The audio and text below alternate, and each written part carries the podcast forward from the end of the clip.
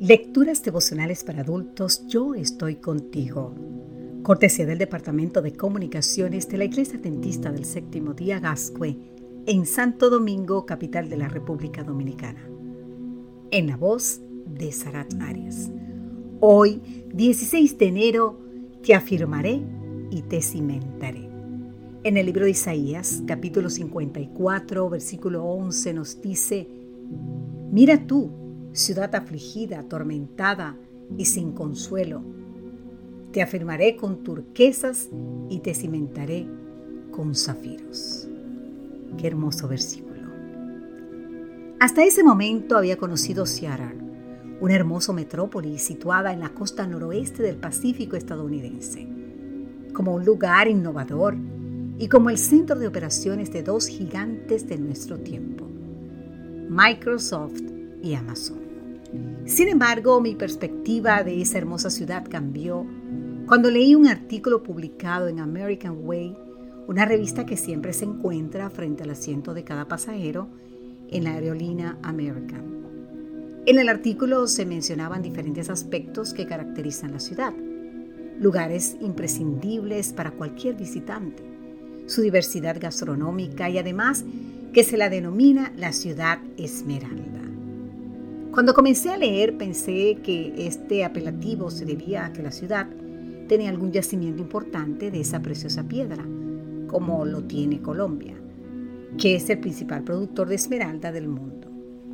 Pero la llaman así porque cuando uno la observa desde el aire, percibe que la ciudad es como una alfombra de color verde esmeralda, gracias a su gran vegetación. En la Biblia, la esmeralda aparece en varias ocasiones esta piedra preciosa ocupaba el lugar, y no cualquier lugar, el primer puesto en la segunda hilera del pectoral del sumo sacerdote.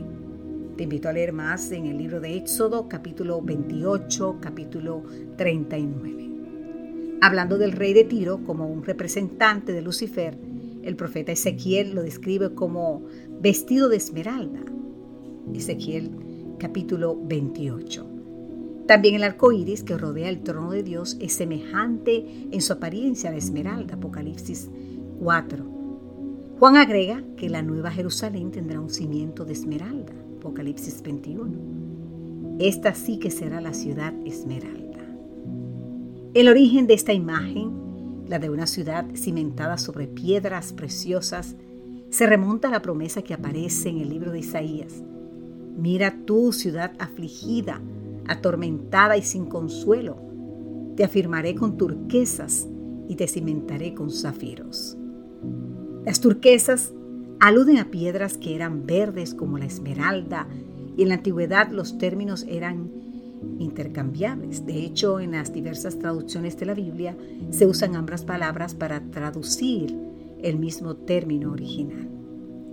Querido amigo, querida amiga, lo maravilloso de esta promesa de Isaías es que nos garantiza que si uno de nosotros se siente abatido, zarandeado, desconsolado o cualquier otro, otra cosa, Dios mismo nos afirmará sobre un fundamento sólido y precioso. Quizás alguno de nosotros no tenga la posibilidad de visitar Seattle. Sin embargo, todos tenemos la oportunidad de pasar el resto de la eternidad en la Nueva Jerusalén una metrópolis que verdaderamente será la ciudad esmeralda. Yo no sé tú, querido amigo o querida amiga, si quieras vivir en esa verdadera ciudad esmeralda, pero yo quiero estar allá. Que Dios hoy te bendiga en gran manera. Amén.